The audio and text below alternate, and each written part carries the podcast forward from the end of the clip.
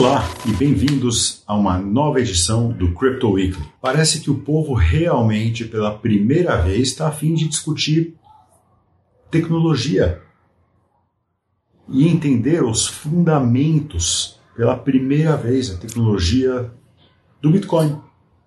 Né? Essa semana tivemos vários é, acontecimentos que está levando as pessoas a precisarem entender mais a fundo, tanto na mecânica como na mineração, tanto na regulamentação do próprio Bitcoin. Uma das maiores notícias da semana passada, uma das mais comentadas, foi que o governo de El Salvador vai começar a aceitar Bitcoin como moeda oficial de sua economia. Obviamente, as pessoas do Fundo Monetário Internacional e por parte dos bancos não gostaram, né? Porque realmente vai tirar o poder deles de controlar as taxas e o câmbio. Né? Se bem que El Salvador usa o dólar hoje em dia. Usar o Bitcoin vai ser uma coisa muito, muito legal para a economia deles. A China começou a fechar as mineradoras de BTC. De verdade, e começou a apagar as contas no Weibo e na Baidu, nas redes sociais deles, de qualquer um que fala de cripto, qualquer influenciador de cripto. A China é assim, ela censura e ela tira a sua liberdade pessoal. Se você acha alguma ferramenta para ter mais liberdade pessoal, a China vai tirar isso de você com o maior prazer. Nos Estados Unidos, uma senadora chamada Elizabeth Warren atacou o Bitcoin e falou que também quer banir mineração de Bitcoin nos Estados Unidos. Os Estados Unidos ainda é um país um pouco mais livre que a China e eu acho que isso não vai acontecer.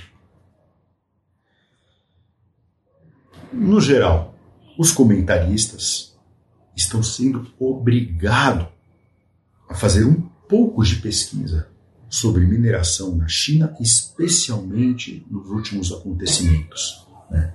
A mineração ela é 80% renovável ela usa energias 80% renovável no mundo. Ah, porque os mineradores são ambientalistas, porque os mineradores estão preocupados? Não, porque a energia renovável é a mais barata, principalmente na China, onde a energia usada é hidrelétrica para mineração. Mas a China tem uma grande indústria de carvão, os mineradores não usam. Usam uma parte pequena da indústria de carvão para minerar, e isso é, na maioria dos, dos tempos, quando tem a seca lá na China, que é hidrelétrica não está produzindo energia o suficiente tá? durante seis meses no ano, no máximo. ok? Então, energia é renovável. E temos o Elon Musk, obviamente, que falou, hoje, aliás, que vai voltar a aceitar né, compras de veículos Tesla com Bitcoin se os mineradores ficarem pelo menos 50% sustentáveis. É, os mineradores são muito mais que 50% de energia sustentável. Número um. Número dois, como é que você vai acompanhar? Tem tantos mineradores pelo mundo todo. O que, que você está tentando fazer? Eu acho que você está tentando vender um pouquinho da tua energia solar que você tanto gastou dinheiro para produzir.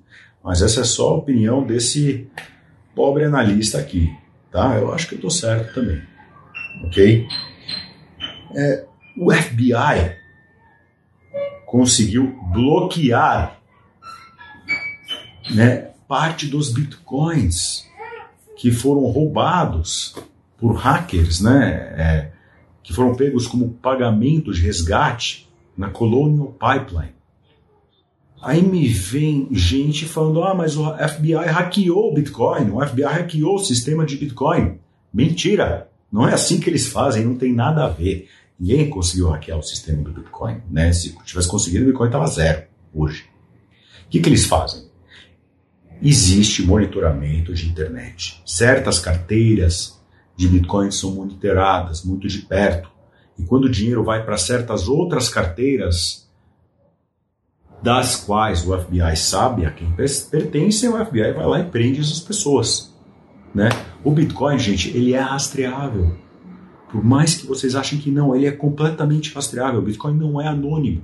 O Bitcoin é pseudônimo. Em vez de estar escrito Ray Nasser numa carteira, está escrito XPTO123. Mas se alguém sabe que esse XPTO123 pertence ao Ray Nasser, essas pessoas vão conseguir ver todas as transações que fizemos. Ok? Todinhas. Então o Bitcoin ele é rastreável, ele foi feito para ser rastreável e realmente dá para trabalhar muito bem com as autoridades para pegar uma boa parte desses bandidos. O FBI não hackeou o sistema de Bitcoin, ele apenas rastreou as carteiras que já sabiam-se né, eram geridas por criminosos. Isso é uma coisa muito boa para o ecossistema, gente. Não é ruim.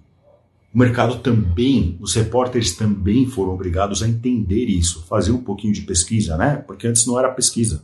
É só, ah, beabá, vai lá, sobe, oba-oba, desce, estamos todos tristes. Não, vou fazer um pouquinho de pesquisa, gente. Estou gostando, né? E isso é muito bom porque educa todo mundo o que quão maravilhoso pode ser esse novo sistema.